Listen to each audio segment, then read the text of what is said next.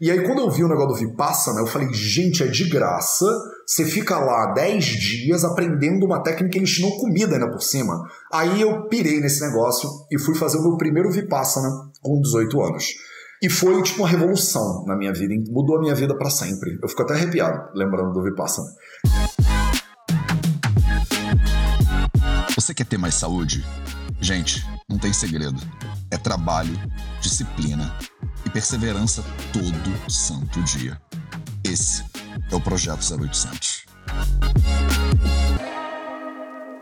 O esquema hoje é simples. Você pergunta e eu respondo. Salve, salve família Vida Veda, Projeto 0800 no ar. E hoje a gente volta às raízes da brincadeira, que é o 0800 clássico. 0800 clássico é, eu entro aqui um pouquinho, né? Vamos fazer uns 20 minutinhos, hoje meia horinha, vai? E vocês fazem perguntas que vocês queiram saber e eu respondo para você. Bom dia, meus amores, como é que vocês estão? Galera aí presente, de onde vocês estão falando? Ah, enquanto vocês vão entrando aí e me dizendo de onde é que vocês estão falando, eu vou aproveitar para chamar a galera do Telegram também. Se você ainda não está no Telegram do Vida Veda, você está de bobeira. Eu aviso tudo no Telegram. Inclusive ontem tive uma notícia, tipo, uma novidade que foi exclusiva para o Telegram. Eu vou falar hoje aqui para você, mas é, se você tivesse no Telegram, você ia saber dela primeiro do que todo mundo. Então, enquanto eu estou dividindo no Telegram, aproveita e deixa a sua curtida, compartilha esse vídeo com outras pessoas. Se você está no Insta, você clica aqui no aviãozinho e chama a tua galera que, pode, que você acha que pode se beneficiar, né? Qualquer galera, não vai ficar, né, azucrinando a vida de todo mundo que você conhece, mas tipo, com certeza você tem algum amigo, alguma amiga, algum conhecido que pode se beneficiar desse tipo de conteúdo, né? De saúde, de ayurveda, de nutrição. E aí chama essa galera especificamente que você acha que pode se beneficiar e vamos que vamos porque eu estou ao vivo respondendo perguntas. Bora, formiguinhas de fogo. Eu vou botar o link aqui também no YouTube para vocês agora Bora, formiguinhas de fogo. Pronto, compartilhado, devidamente compartilhado. Agora eu quero botar o link aqui para quem está no YouTube, no Insta. Como é que eu posso fazer isso, né? No Insta, vou botar aqui vidaveda, vidaveda.org barra Telegram. Telegram. Vou deixar o vidaveda.org barra Telegram aqui um pouquinho pinado, né, para você porque esse é o melhor canal para você ter todas as notícias do VV bem antes do que todo mundo, né? vidavedo.org barra telegram. Que o que aconteceu ontem, né? Ontem eu é, contei uma novidade para as pessoas, né? E a novidade é que a gente vai voltar a fazer workshops presenciais.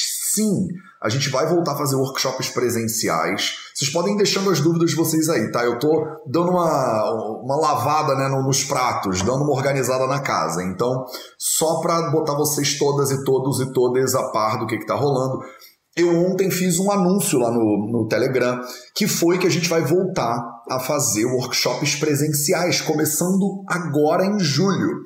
Então eu vou fazer um primeiro workshop agora em julho, é, junto com o Diego Coure, que é um dos melhores professores de yoga que eu conheço. O workshop vai ser aqui pertinho de Guimarães, aqui em Braga, na verdade, no vai ser em Faf, num lugar que chama Quinta do Minhoto, né? Na Quinta do Minhoto, em Faf. E eu divulguei isso primeir, em primeiríssima mão lá no Telegram para todo mundo. Agora eu tô aqui comentando com você também.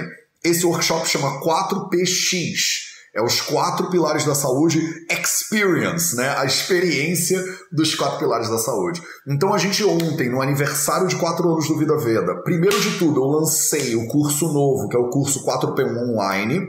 O 4P1 Online ele vai te dar uma base para você poder evoluir os teus quatro pilares da saúde.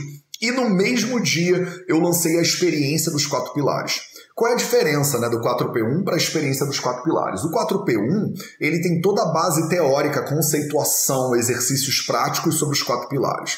O 4PX, que é os workshops que eu vou começar a fazer agora mensal, pelo menos vai ser um por mês, se tudo fluir bonitinho como está fluindo, né?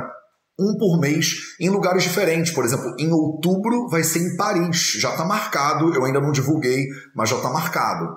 É, em julho vai ser aqui em Braga, no norte de Portugal. Quem sabe em agosto eu não vou para o sul de Portugal. Então também estão pensando de fazer na Espanha, estou pensando de fazer na Holanda, estou pensando de fazer na Alemanha. Então enquanto eu estou aqui na Europa, eu vou fazer o 4PX pela Europa. No ano que vem, eu estou pensando de ir em março, de repente, para o Brasil, se estiver tudo bonitinho pelo Brasil. E aí a gente vai rodar os 4PX lá no Brasil também.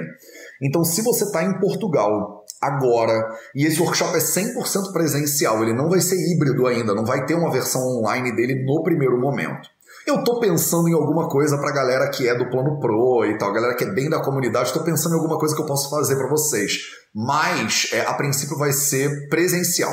E mais importante do que ser presencial é que ele vai ser só para pouquíssimas pessoas. Pra, porque eu tô seguindo todas as regras de segurança, distanciamento social, enfim, todas as regras bonitinhas do governo português. Então, pasmem, esse workshop ele vai ser para 12 pessoas só. Eu nunca dei workshop para 12 pessoas na minha vida inteira, e esse vai ser para 12 pessoas. Então eu abri ontem as inscrições para ele lá no Telegram. A gente já tem 15 pessoas interessadas e ele vai ser por ordem de chegada. Né? Se você tiver interesse em saber mais sobre o 4PX, vou tirar esse comentário aqui e vou botar. Você pode mandar um e-mail para 4px@vidaveda.org. vidaveda.org que é a Dani, que é minha produtora daqui de Portugal, tem a Duda, que é a produtora de Portugal, e tem a Dani, que é a produtora, tem a Duda, que é a produtora do Brasil, e tem a Dani, que é a produtora de Portugal. Não confundam Duda com Dani. Eu confundo o tempo inteiro, né? Dani, Duda, Duda, Dani, não dá. Mas a Dani é a produtora de Portugal e a Duda é a produtora do Brasil. No 4px vidaveda.org, deixa eu botar aqui no YouTube para vocês também, né, para vocês não ficarem de fora dessa festa. 4px vidaveda.org. Se você mandar um e-mail por 4px.vidaveda.org, você pode receber todas as informações sobre esse workshop presencial, a experiência dos quatro pilares da saúde, que nesse momento ele é só aqui em Portugal e futuramente, né, muito em breve pela Europa também. E quem sabe no ano que vem eu consigo ir para o Brasil com ele, para os Estados Unidos, para Costa Rica e para outros lugares, beleza? Então, não confundam o 4PX com o 4P1. O 4P1 é o primeiro nível da formação nos quatro pilares, ele é a base teórica prática para você evoluir nos seus quatro pilares. O 4PX é um workshop presencial. A gente se encontra na sexta de noite e fica até domingo de noite junto. Dorme todo mundo no mesmo lugar, come todas as refeições junto, todo mundo junto. E cada lugar que eu vou, eu levo um professor diferente. Essa edição do 4PX de Braga, que vai ser em julho agora, no dia 23 a 25 de julho, ela é com o professor Diego Coure. Então a gente vai fazer um workshop de yoga e ayurveda. Olha que coisa massa! Um final de semana praticando os quatro pilares, yoga e ayurveda, só para 12 pessoas. Então assim, eu se fosse você, e tiver, e tiver vontade de participar do 4PX, vem com a gente, porque e a Cris, Cunha sabe, né? Vai ser na Quinta do Minhoto. A Quinta do Minhoto é um lugar lindo aqui perto da minha casa. E é um terreno maravilhoso, eles têm permacultura lá, tem um rio, inclusive, dá para tomar banho de rio se estiver quente no dia. A gente vai fazer algumas atividades externas se o tempo estiver bonito, é, tem também atividades internas, enfim, vai ser genial. Eles plantam os legumes deles lá. É uma galera muito maravilhosa. Tem uma piscina natural com algas e é um lugar assim excepcional. É, bem no, no meio de Faf. E agora, essa, essa estação do ano é a estação para você vir para o norte de Portugal, porque depois fica frio, né? Agora tá maravilhoso, tá perfeito. Então tá bom, então chega de é, delongas, sem mais delongas. Ah, bom, eu não posso né, sem mais delongas, porque eu também preciso falar que ontem a gente abriu as inscrições para o 4P1. Então vidaveda.org barra 4P1 para você receber todas as informações de 4P1. Se você tá no Instagram, você acha o link na nossa bio, vidaveda.org barra tem o link lá na bio. Vai lá na bio que você encontra. Aqui no YouTube no Facebook eu vou botar também o link na descrição, mas eu tô botando ele aqui na tela agora. Tem todas as informações lá Hoje é dia 6 de julho. Nessa semana do dia 5 até o dia 10, mais ou menos, de julho, que é a primeira semana de lançamento, ele está com preço mais do que especial. Ele está com mais de 200 reais de desconto. Ele tá. Ah, eu esqueci de acender a luz, gente. Cadê a luz? Pô, bem melhor, né?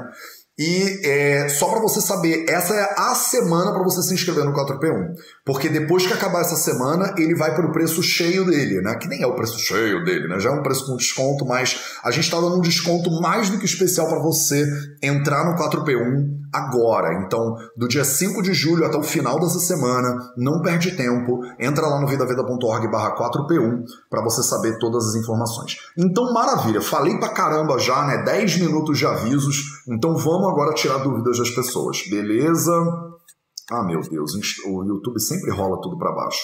Parabéns, família Vida Veda, que bom, parabéns, meu povo. Quatro aninhos, hein? Quatro aninhos. Olha que maravilha. É... Bom dia, família Vida Veda. Ju Carrasco pergunta, Matheus, como foi. Deixa eu botar aqui a Ju Carrasco na tela. Bom dia, Vida Veda. Matheus, como foi e como é a sua experiência com a meditação? Se for possível descrever sensações, fases, se você achar que isso pode contribuir com a gente. Eu acho que vocês acharem que pode contribuir, eu acho que pode contribuir.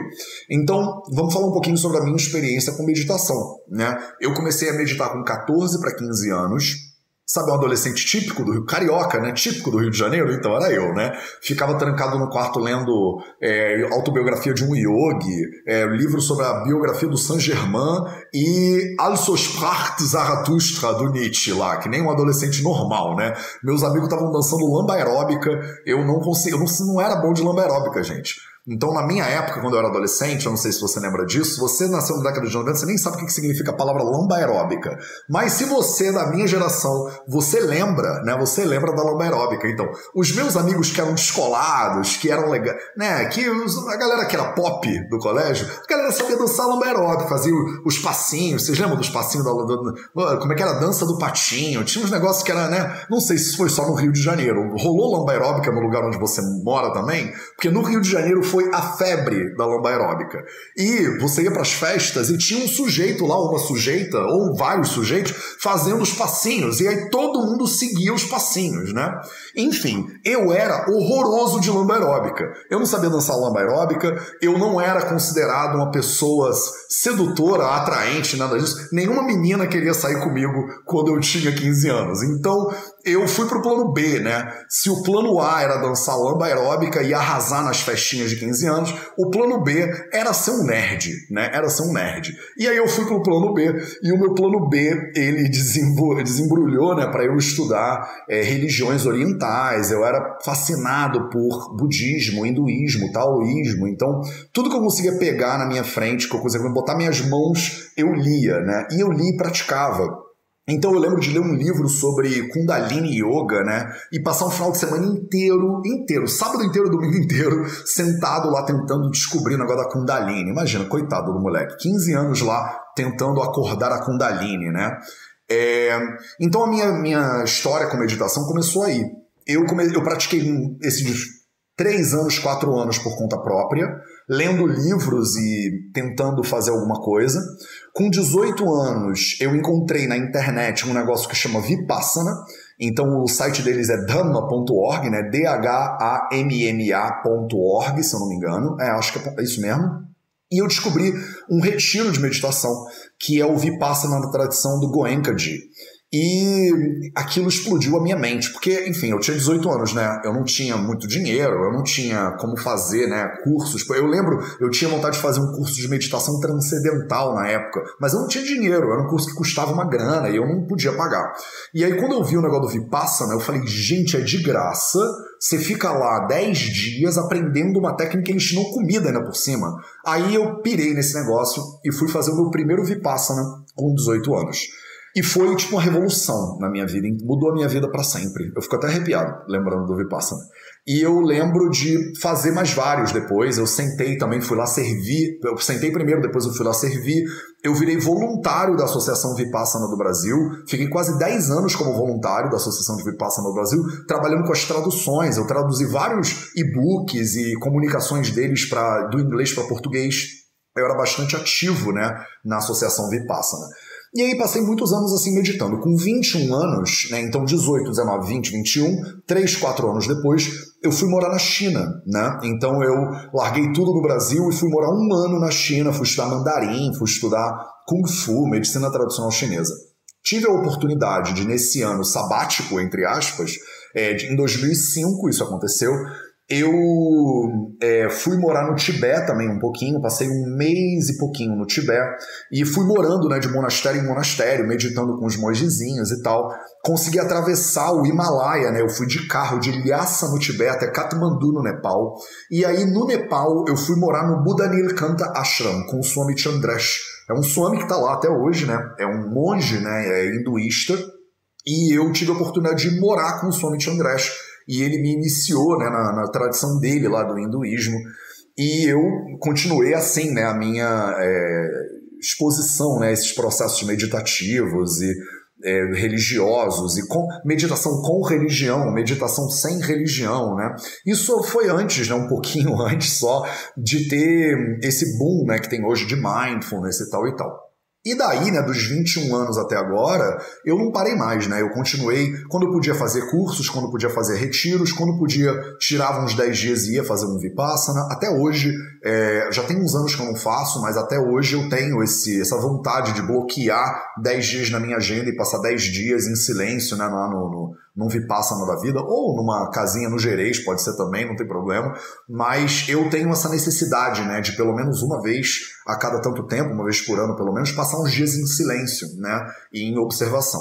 Então, contei um pouquinho, tá, Ju Carrasco, como foi minha experiência com a meditação até agora, é, e aí, sensações e fases, eu acho que é, tem fases muito importantes para mim, assim, né? Eu nem sei se vocês quiserem compartilhar como tem sido a experiência com vocês de meditação, manda aí nos comentários também, acho que vai ser muito legal para as pessoas poderem se nutrir né, dessas diferentes ideias e tal.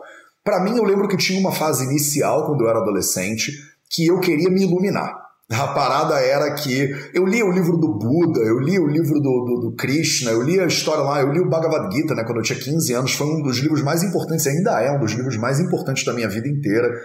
E eu li esses livros eu pensava, Jesus, mas eu quero esse negócio. Esse negócio do samsara, sair da roda do samsara. Aí eu lembro de ver o Pequeno Buda do Keanu Reeves. Já viram o Pequeno Buda com Keanu Reeves? Vale a pena. E eu vi o pequeno Buda do Keanu Reeves, eu falava, gente, eu quero, eu quero me iluminar, eu quero ser um Buda, né? Inclusive, nessa época, tinha gente que me perguntava o que, eu queria ser, né, quando crescer, eu dizia que eu queria ser monge, né? O que, que você vai ser quando crescer, Matheus? Ah, eu quero ser monge quando eu crescer e tal. Eu achava a coisa mais, mais importante que tinha, né? Eu poder sentar para meditar e poder observar a realidade. Quando eu fui morar na Índia, faltou uma, uma etapa dessa história. Quando eu fui morar na Índia, eu né, já meditava há muitos anos e tudo mais, e aí eu tive a oportunidade de quase todo março, é, em março, em Rishikesh, tem o International Yoga Festival, né, a primeira semana do mês de março, na, em Rishikesh, que é uma cidade no norte da Índia, tem o Festival Internacional de Yoga. E eu ia sempre para Rishikesh no Festival Internacional de Yoga. Saía da faculdade e ia lá para Rishikesh. O legal do International Yoga Festival é que durante uma semana vem todos os gurus de tudo que é lugar para ensinar em Rishikesh. E eu é, lá foi foi lá ou foi antes que eu conheci o Moody, né? O Moody é um jamaicano que teve na Índia lá e meditou com o Papaji, que foi discípulo do Ramana Maharshi, né? Enfim, ele é da linhagem do Ramana Maharshi, que é considerado um santo né, indiano da tradição do Vedanta Advaita, né? Que é uma perspectiva de não dualidade, né? Da percepção da realidade, né? Do Vedanta e tal. Então, eu tive a oportunidade de estudar com o Moody também lá na, em Rishikesh. Depois cheguei a fazer sete dias de silêncio também com o Moody aqui em Portugal. Fiquei sete dias com eles num retiro, né? Aqui no sul de Portugal. É, e foi muito massa. Então, eu sempre tive essas, esses impulsos, sabe? Eu fui, por exemplo, é, Nichiren Daishonin, né? Eu lembro de frequentar um, um templo lá do Nichiren Daishonin, do Gohonzon, sabe? A galera do Nam-myoho Renge-kyo.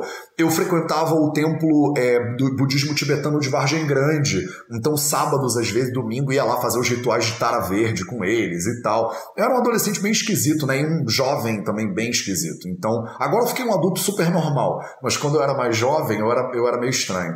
Então, isso também foi parte da história, né? Então, eu venho também de uma tradição de estudos dessa galera de Advaita Vedanta, principalmente o Ramana Maharshi, né? Eu tenho uma fotinho do Ramana Maharshi que eu ganhei de uma amiga minha é, no meu altar, né? Por exemplo. Também tem uma base muito grande de é, shaivismo, né?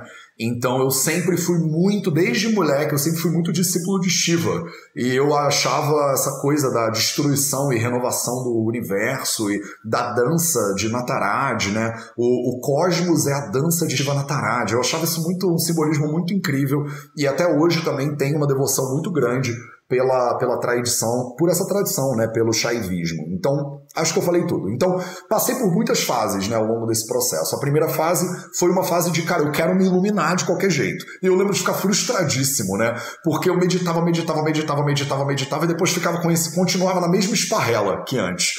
E aí meditava, meditava, meditava, fazia um curso, aí meditava 10 dias, aí sentia, caramba, acho que alguma coisa se abriu, né, na minha percepção e tal. Mas aí voltava para casa, voltava tudo igual, aí alguém me irritava, eu ficava chateado com a pessoa e tal e tal. Então, eu tinha uma expectativa de iluminação. Essa foi talvez a primeira fase que foi a maior de tempo, assim.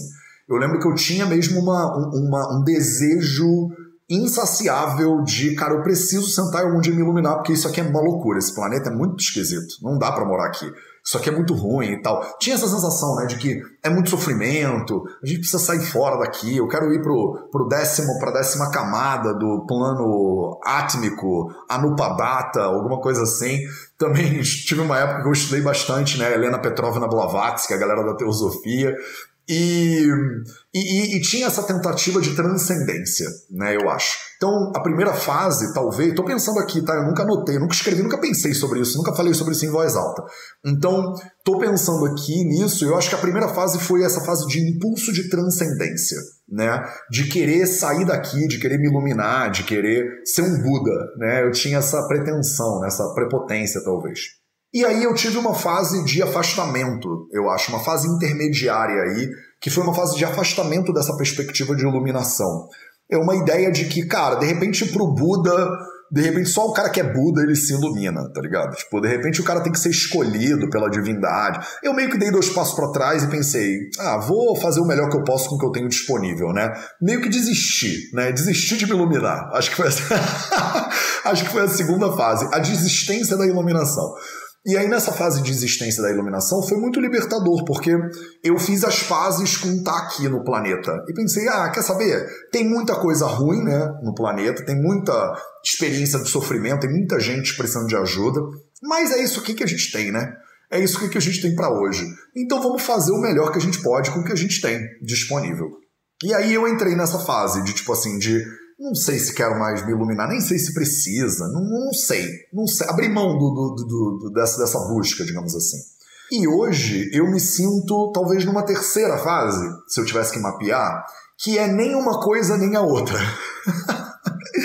é do tipo, eu não. Eu, eu tô aqui porque eu acho que aqui é importante estar aqui. E aí a gente, eu venho aqui, a gente troca uma ideia e as pessoas me perguntam sobre meditação. Ah, Matheus, vamos meditar? Eu falo, vamos. Você pode guiar? Posso. E, mas eu não acho que isso é importante. Eu não acho que eu sei como faz, eu não acho que eu sei grande coisa.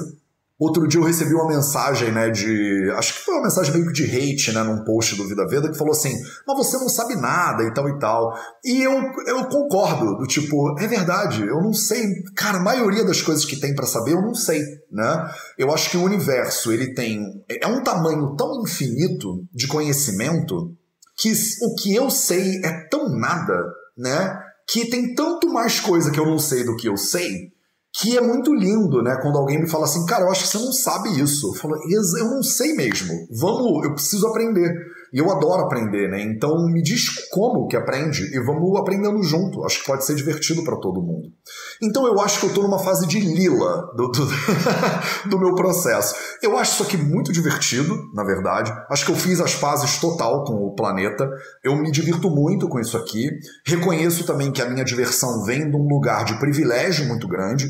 Eu não tô num, num lugar de guerra, né? Eu não tô num momento de sofrimento é, é, muito grande, então eu tenho a oportunidade e o privilégio de poder praticar a minha prática. Por exemplo, hoje eu acordei de manhã, fiz yoga, sentei para meditar um pouquinho, mas porque eu curto, sabe?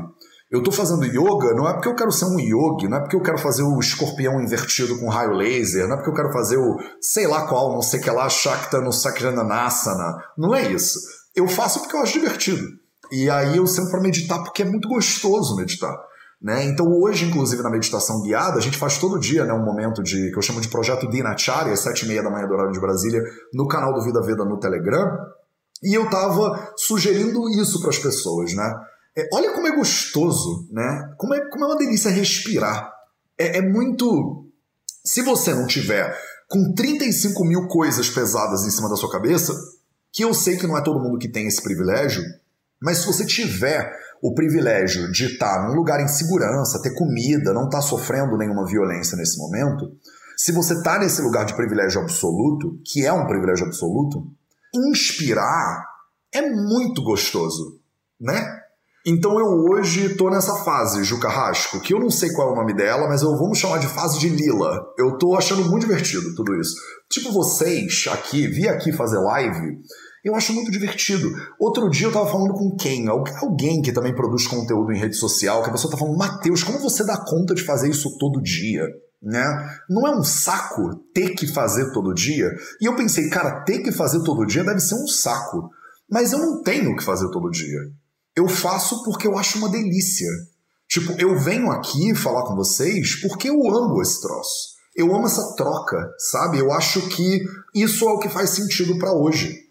Agora, se amanhã não tiver, com certeza vai ter outra coisa. Então, acho que eu já falei demais, né? Eu não sei, Ju Carrasco, se isso contribuiu de alguma maneira para as pessoas, mas como você perguntou, eu respondi. Você pergunta e eu respondo, não é esse o título da live de hoje? Vamos mais uma? É, Ludmila Godoy em Londres, podemos fazer o 4PX em Londres, hein, Lud? Podemos. É, tem uma galera também na Irlanda que me pede para ir para Irlanda. Eu agora vou aos poucos começar a viajar, principalmente aqui na Europa, que eu vou vacinar agora no sábado, né? E aí quando eu tiver vacinadinho, bonitinho, eu posso viajar de maneira a não ter que me preocupar tanto, né, com as políticas de saúde pública de cada país diferente, né, da Europa. Então, dentro desse contexto agora europeu que está um pouco mais estável, eu consigo espalhar espalhar e ir encontrando vocês. Não acho que vão ser workshops grandes para muita gente. Eu, por exemplo, aqui no de Portugal, é, a gente vai botar uma enfermeira no check-in Todo mundo que chegar no dia do workshop vai fazer um teste de Covid, mesmo com vacina, não importa. A gente vai testar todo mundo e aí só estando negativado é que a pessoa vai entrar e fazer parte do workshop. Então, quer dizer, eu estou tomando todas as precauções para a gente poder se mover, se encontrar, voltar a se encontrar com toda a segurança possível. Né? A segurança de vocês é o topo da minha lista de prioridades. E aí, quem sabe no Brasil também, na América do Sul, em breve a gente já não consegue começar a se mexer. Então eu vou adorar ir para Londres, eu adoro Londres. É, em Brasília, no Brasil vai demorar um pouquinho, tá? No Brasil, mas pro ano que vem eu devo começar a ir pro Brasil também. Tomara, né? Tomara que a gente consiga. Vamos ver aí, ó. É, torce aí pra galera, né, pra política de saúde pública no Brasil, dar conta de cuidar da população brasileira da melhor forma possível. É, blá, blá, blá. É, Matheus, você orienta o uso de suplementação de B12 e vitamina C? O que, que o Ayurveda orienta? Alba Camargo está me perguntando no Instagram. Matheus, o que, que o Ayurveda orienta em termos de suplementação? O Ayurveda não orienta nada, tá? Em termos de suplementação. Por quê? Porque não tinha essas coisas né, nos samitas. Faz um exame de sangue, vê se sua B12 está baixa. O que, que tinha nos samhitas? Se você tem algum sintoma, Aí a gente né, trata o seu sintoma ou trata a sua doença com base em alguma coisa. Então, por exemplo, se a pessoa ela tá com sintomas de fraqueza e tal e tal, com uma descoloração na pele, ela pode estar tá com panduroga. Pandu é uma doença que muitas vezes correlacionada com anemia, né? Alguns tipos de anemia. Então a gente usa lohabasma, por exemplo, que é um preparo de ferro Olha que interessante. Então, nos Samhitas, aqui 3 mil anos atrás, se a pessoa tinha sintomas muito parecidos com o que hoje é uma anemia, a gente fazia uma suplementação, entre aspas, de ferro. Né? Então, era assim a suplementação. Nunca era fazer um exame de sangue, ver que você está com a B12 baixa e botar B12. Era sempre com uma base sintomática. Eu é, oriento o uso de suplementação? Eu oriento o uso de suplementação sim. Em que contexto? Num contexto que a pessoa está tendo sintomas e que são justificados é, por um exame de sangue. Então você faz um exame de sangue, eu vejo lá que você está com a B12 baixa e a gente faz uma suplementação de B12. Se a sua B12 está ótima e você consegue se nutrir com os seus alimentos, maravilha, vamos que vamos. Quais são as duas, quais são as duas suplementações, as duas vitaminas aqui entre aspas, porque uma delas não é uma vitamina, que eu mais recomendo? A B12, na forma de metilcobalamina ou cianocobalamina, são as duas. Existe uma divergência doutrinária aí se a metil é melhor ou se a ciano é melhor. Tá? Tem médicos, inclusive, muito bons, como o Dr. Michael Clapper, que recomenda você tomar metil, e tem doutores como Michael Greger, que recomenda você tomar ciano. Tá? Então, o que, que eu acho? Experimenta. Toma uma, se você depois fizer o exame e continuar abaixo da B12, experimenta a outra. Uma tem uma, é, a gente chama de shelf life, ela tem uma duração mais longa, né? ela aguenta melhor o tempo, a outra é mais biodisponível. Então, eu acho que assim, experimenta e vê o que o seu corpo faz com elas. Então, B12 é uma que é muito comum suplementar, independente da pessoa ser vegana, vegetariana estrita, carnívora e tal. Eu tenho pacientes que são carnívoros e têm deficiência de B12 também. Então, antigamente a gente pensava que B12 era só para quem é vegetariano, e hoje em dia a gente vê já que não é tanto. Agora, se você é vegana ou vegano, se você é vegetariano estrito, provavelmente é melhor você suplementar sim a B12. Uma deficiência de B12, ela dá uma série de sintomas que você não quer ter como até sintomas neurológicos, tá? Não custa caro suplementar B12, você toma uma média de 2.000 a 2.500 microgramas por semana. Isso é uma cápsulazinha que você bota sublingual, ela não tem efeito colateral, ela entra no metabolismo do estresse também, é uma vitamina muito importante para você ter ela bonitinha no seu corpo. A maioria dos médicos que eu conheço gostam de ver a B12 na casa dos 400, 500, tá? Se você tiver com a B12 mais de 200, a maioria dos médicos né, normais, digamos assim, não vão mandar você suplementar porque você está na faixa aceitável. Mas a maioria dos médicos que eu trabalho junto gostam, preferem ver a B12 na casa de uns 500, tá? Segunda vitamina que eu tô sempre de olho, que eu acho que a gente vale às vezes suplementar, é a vitamina D tá? A vitamina D, o colecalciferol, ela não é uma vitamina, ela é um hormônio. A gente chama de vitamina, mas na prática ela atua como um hormônio né, no corpo. Então, ela não é uma, uma que você pode sair suplementando e toma de qualquer jeito. Ela é muito importante você fazer exame de sangue, você suplementar ela e encontrar a sua taxa de manutenção. Para a maioria das pessoas, a taxa de manutenção está por volta das 2 mil unidades internacionais de vitamina D3, né? Mas isso não é uma verdade absoluta. Você pode precisar de um pouco mais, você pode precisar de um pouco menos, dependendo da tua exposição ao sol. Se você mora aqui na Europa, esquece. Não tem como. Não tem como você passar um ano inteiro tendo uma qualidade, né, uma vitamina D equilibrada. É muito melhor suplementar do que sofrer é, os é, malefícios de estar com a D3 baixa. Ela também é uma vitamina barata de suplementar, só que é melhor você fazer isso com orientação médica, tá? Então procura sua nutri, nutróloga, médica, e aí vai fazer a suplementação de maneira acompanhada. Mateus, você normalmente sugere vitamina C? Não. A vitamina C é uma que eu não sugiro. Complexo B, por exemplo, é um troço que eu não sugiro. Até é, folato, né, ácido fólico, essas coisas, eu tendo a não sugerir. Por quê? Porque a vitamina C ela é uma vitamina absolutamente abundante no meio natural.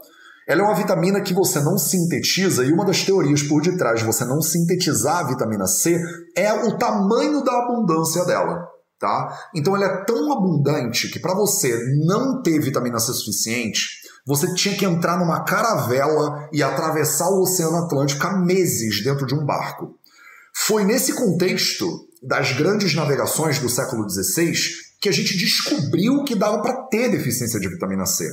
Os portugueses aqui, os espanhóis, tiveram que entrar em caravelas e ficar meses morando numa caravela, quer dizer, não tem comida fresca, não tem fruta, não tem alimentos, né, de verdade. Você come o que tiver. E aí eles descobriram que tem uma doença que se manifesta quando a pessoa ficava muito tempo dentro da caravela, né? Essa doença chama escorbuto, né? O escorbuto, ela é uma doença derivada da deficiência de vitamina C. Aí fizeram uns experimentos lá e descobriram que você, se você tomar um, sei lá, um espremer um limão, né, chupar uma laranja, você já consegue uma taxa de vitamina C legal. Então, assim, eu não vejo para pacientes que estão saudáveis uma necessidade de suplementação de vitamina C. Eu acho melhor você pegar a vitamina C da sua alimentação, da sua dieta. Você tem que comer frutas, verduras, legumes e tal e tal. Se você tem necessidade de suplementar vitamina C, porque você está com acompanhamento médico e tal e tal, maravilhoso. Segue o acompanhamento do seu médico, da sua médica, da sua nutri, sei lá, entendeu? Mas via de regra, o melhor não é você tomar uma cápsula de alguma coisa efervescente. É você chupar uma laranja, é você comer folhas verdes e tal e tal, que tem uma dose muito suficiente de vitamina C. A gente vive hoje numa sociedade que é muito subnutrida. A gente tem sobrepeso e subnutrição ao mesmo tempo, que é uma loucura, né? Se você parar para pensar, um ser humano, tradicionalmente, né, ao longo de 199.900 anos da espécie né, do Homo sapiens, ele tinha. Era impossível você comer o suficiente para fazer muitos tecidos, mas não ter nutrientes nessa comida. Hoje tem como fazer isso. Hoje você pode se alimentar só à base de é, Rubbles lanches feliz, né? Aquele lanche feliz que você pega ali, ele deveria ser bem feliz. De repente o lanche é feliz, só o lanche que é feliz, né? Todo mundo em volta é triste, mas o lanche é feliz. Então você pode comer só lanches felizes, né? E você tá totalmente hiper, né? É, com muitos tecidos só que subnutrida, né? Porque não vai ter uma vitamina C, não vai ter uma vitamina nada ali dentro, né? Então, é, normalmente quando o paciente precisa suplementar vitamina C, a gente tem que fazer uma investigação anterior à suplementação de vitamina C, que é, cara, como é que essa pessoa está comendo? Por que, que ela não come vitamina C suficiente? Antigamente a gente falava isso. Eu acho que foi o Linus Pauling. Não, não foi o Linus Pauling. Quem foi o cara da vitamina C? Tem um, não foi o Pasteur também, né? Me fugiu aqui o nome do sujeito agora. Mas teve lá um pesquisador que foi prêmio Nobel, né? morreu há pouco tempo. Não foi pouco tempo, mas tem umas décadas aí, muitas décadas, que ele defendia muito a suplementação de vitamina C, né? Você tinha que tomar 2 gramas de vitamina C por dia, 5 gramas de vitamina C por dia. Eu não conheço estudos científicos que comprovem essa necessidade de suplementação de vitamina C para a longevidade, para o bem-estar. Eu acredito que é melhor, na maioria dos casos, você tirar a vitamina C da tua alimentação. Tá claro? Já falei um bocado sobre isso, né? Eu falo que vou fazer 20 minutos, a gente acaba fazendo uma hora, sempre. Parabéns pelos quatro anos. Obrigado, gente. Vocês são os amores. Juliana, Julieta Preto. Oi, Matheus. Quero muito fazer o workshop 4P, mas em julho não dá. Será que em setembro vai ter outro? Vai, vai ter outro, com certeza, Ju. A gente vai fazer os workshops é, todos os meses. O problema é que eles vão ser em lugares diferentes e com professores diferentes. Então, se você quiser fazer o 4PX com o Diego Coure, aí ele é agora aqui em Braga. Eu não tenho como garantir. Por exemplo, o 4PX de Paris, ele vai ser com uma professora de yoga lá de Paris, chama Elodie, que é uma amiga minha é, há mais de 15 anos. A gente é amigo e ela é uma professora de yoga sensacional que dá aula lá em Paris. Aí a gente vai fazer em Paris junto. Na Espanha, eu tô pensando aqui, tô costurando os interesses para a gente fazer com a Lucia Pizzorno, que é a primeira argentina Vaidia, inclusive. Então a Lucia, ela é a primeira argentina Vaidia e a gente pensa de fazer um workshop 4PX com a Lucia na Espanha, né? Ela está se mudando agora para Madrid e talvez a gente faça também workshops por Madrid. Na Holanda, por exemplo, eu devo fazer o 4PX com a Manisha Laki, a Manisha Laki é uma vaidia muito amiga minha que é, mora lá em, na Haia, né? Lá na Haia. E aí talvez a gente faça na Holanda com a Manisha Laki, percebe? Então o 4PX é uma experiência única. Cada um é diferente do outro. Então você, inclusive, pode fazer o 4PX todo mês, se você quiser, se, se você conseguir se inscrever, né? O grande problema do 4PX é a quantidade de vagas muito reduzidas. Porque nesse momento não tem como a gente fazer para muita gente, né? E eu tô tentando levar as pessoas para uns lugares muito incríveis assim. Então a gente está buscando umas quintas no meio do mato, que tem uma experiência massa. E aí eu não vou conseguir fazer esse workshop para 100 pessoas numa quinta no meio do mato, não vai ter como. E a tendência no Vida Veda é sempre a gente crescendo, né? Então daqui a pouco a gente vai estar lá no Zemar, no sul de Portugal, fazendo esse workshop para um monte de gente. Você tem a oportunidade de participar do iníciozinho dele, entendeu? Que é muito massa, né? A gente depois lembra, caraca, eu tava naquele lá de Braga que foram 12 pessoinhas. É muito mais íntimo, né? A gente consegue realmente se dedicar a esse processo de transformação. Bom dia, Matheus. O alimento, não, o mel é um alimento de difícil digestão Depende, né, Raquelzinha? Depende da pessoa que está comendo mel.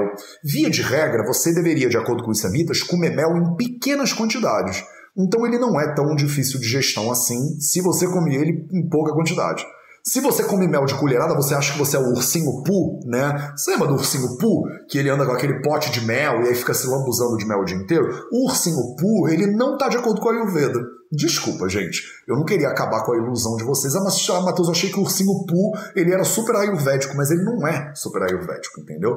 Então você não deveria comer mel de colherada, tá? O mel, ele é um alimento que é, é um pouquinho tóxico, né? O Sushruta Samhita explica isso muito bem Eu dei uma aula inteira sobre mel que está disponível para vocês do Plano Pro. A galera que é da comunidade do Vida Veda tem acesso a essas aulas depois, né? Eu faço essas aulas, elas ficam no ar durante um tempo, depois elas ficam exclusivas para nossa comunidade.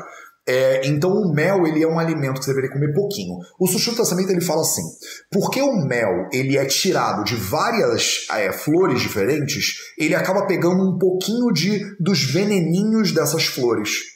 Então o mel, ele é um pouquinho venenoso. A real é essa. Por ele ser um pouquinho venenoso, ele gera um monte de benefícios para o corpo também. Então, numa visão até um pouco paralela com a questão da homeopatia, né? Que um veneno em pequenas quantidades ele pode ser bom, né, para a saúde humana.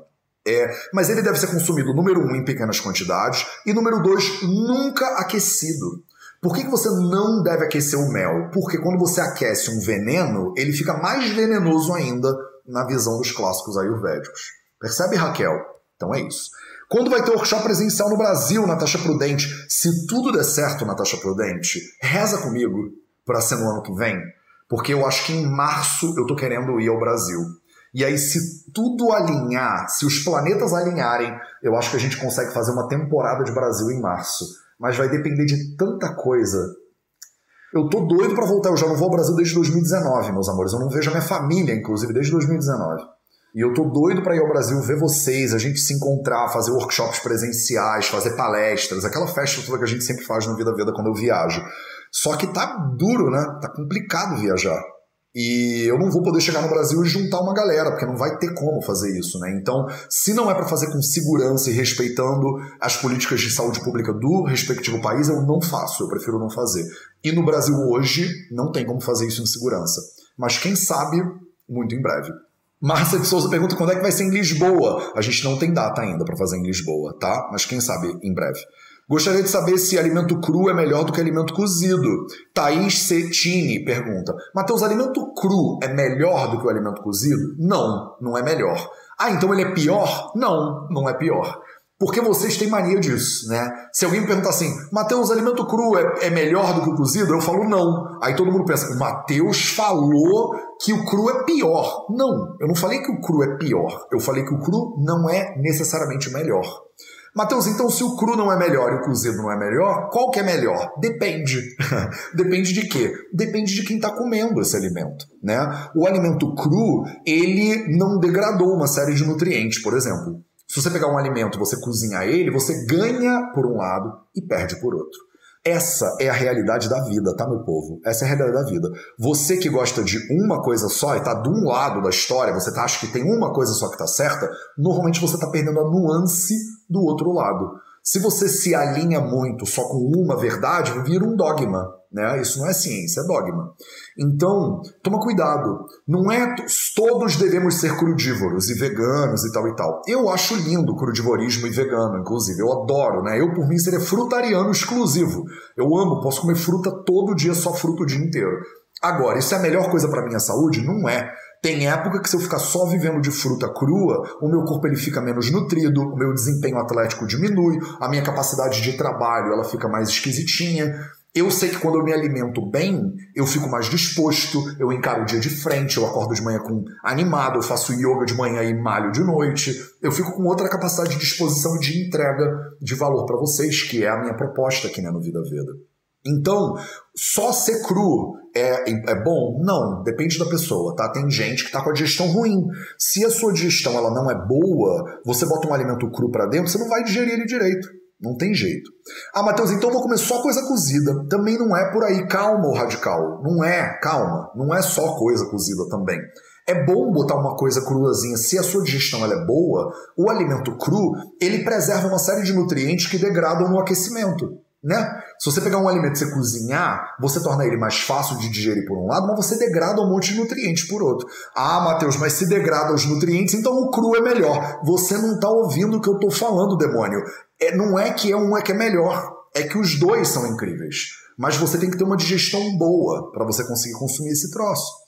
Então eu acho que o melhor é você consumir os dois de acordo com as suas necessidades e de acordo com a tua digestão. Se você está com a digestão mais prejudicada, o alimento cozido é melhor para você sim. Por quê? Ah, mas você perdeu nutriente, perdeu, come mais. Imagina que você cozinhou brócolis e o brócolis perdeu 50% dos nutrientes. Isso é uma oportunidade para você comer o dobro de brócolis. Olha que coisa deliciosa, brócolis é uma delícia, né? Então, se ele perder nutriente, come mais, tá tudo bem, o mundo não vai acabar, né? Agora, Matheus, eu tenho uma digestão incrível, eu como comidas cruas, eu me sinto bem, disposto, disposta, feliz e tal e tal. Maravilha, coma comidas cruas. Só toma cuidado para isso não ser um dogma. Porque pode ser que um dia a tua digestão não esteja boa, você coma comida crua, você não consiga digerir, Aí você faça ama com essa comida porque ela ficou mal digerida, o ama bloqueia o caminho de vata, aí o vata entra em avarana, aí o vata grava, aí você chega na clínica para mim com o vata todo desequilibrado. Aí você tá com o vata todo desequilibrado e eu falo assim, é porque você come muita coisa crua. Aí você fica chateadíssimo comigo, porque eu não estou falando, eu falo contra o crudivorismo. Não sou contra nada, nem crudivorismo, tá? Acho crudivorismo lindo. Acho que seria maravilhoso. Tem muitos primatas, inclusive, que só vivem de comida crua. É, orangotango, essas coisas, eles são lindos, maravilhosos. Elefante, elefante não cozinha comida, né, para comer. Girafa, já viu girafa fazendo uma sopinha de, de moyashi? Não tem. Então, eles só comem cru e estão muito bem, obrigado. Mas o ser humano não é esses animais, entendeu? O ser humano não é ruminante, o ser humano não é um orangotango, muito menos uma girafa. Então, e você não vai ficar comendo 80% do seu tempo acordado, que é o caso desses animais que são crudívoros. Outro problema do cultivorismo, de novo, não estou falando mal do cultivorismo, tá? Que eu já estou prevendo, né, as mensagens que eu vou receber. Então, mas você tem que saber que os animais que são crudívoros, eles passam grande parte do tempo acordado deles comendo. Por quê? Porque a dieta crudívora, ela tem uma tendência a ter uma densidade calórica mais baixa. Você vai comer muita comida e vai pegar menos calorias daquela comida. Ah, Matheus, mas para emagrecer isso deve ser bom. Para emagrecer talvez seja ótimo. Ah, Matheus, num contexto que está todo mundo com sobrepeso, isso não é legal? Num contexto que tá todo mundo com sobrepeso, talvez seja legal. Ah, Matheus, mas se eu só comia porcaria, é, é, refeições felizes, isso não é bom? Pode ser bom. Se você só comia tranqueira, alimento processado ultraprocessado e tal e tal, de repente essa transição vai ser boa para sua saúde. Isso não significa que ela é boa para a saúde de todo mundo, o tempo inteiro, no mundo inteiro. Tá? Então você pode ser que você já tenha perdido a quantidade de peso que é o ideal para você e continuando com uma dieta que tem uma densidade calórica baixa, você fique hipocalórica. Você ficando hipocalórica, você vai perdendo peso, perdendo peso, ficando fraca, caindo cabelo, ficando com a unha fraca, sem disposição, ficando deprimida e não sabe por quê. E é porque você não está comendo caloria suficiente para se manter de pé. Como é que é? Como é que minha avó falava? Saco vazio não para em pé, não é isso? Então toma cuidado para tua dieta crudívora não tá te levando para um lugar de hipocalórico, né, um lugar hipocalórico, uma densidade é, calórica muito baixa, porque você precisa de caloria suficiente para fazer as atividades que você faz. Eu, por exemplo, gosto de treinar triatlon. Né? Eu posso ser um, crud, um, um triatleta crudívoro? Posso. Eu tenho que comer muito, grande parte do meu dia. Para ser um triatleta vegano, eu já corto um dobrado. Imagina você ser crudívoro, mas dá, tá? Tem atletas, tem ultramaratonistas que são frutarianos e estão muito bem, obrigado. Tá? Então dá, dá. Só tem você tem que entender o que, que você está disposta a entregar para receber o que você quer receber. Tá claro? Acho que, né, expliquei o melhor que eu podia sobre isso. Então vamos lá. Vamos mais uma só? Mateus, o Gui aumenta o colesterol? Não, Ana Cristina Cecil. Mateus, o Gui não aumenta o colesterol? Não é isso. Preste atenção. Não é que o Gui aumenta o colesterol. Não é assim que acontece, né? Comer Gui aumenta o colesterol. Você vai ter um aumento de colesterol potencial por causa do Gui, porque ele é uma gordura, né, saturada, porque ele é colesterol puro? Pode ter. Mas todo mundo que come ghee vai ter um aumento de colesterol? Não necessariamente. Depende do que. Você é o que você come? Não. Você é o que você digere do que você come. Então imagina que você é uma pessoa que está fazendo uma dieta cetogênica. De repente você vai comer o ghee, esse ghee vai ser usado né, lá no processo, nos corpos cetônicos, você vai consumir esse troço todo e não vai aumentar o seu colesterol. Então é possível comer ghee e não aumentar o colesterol? É, é possível.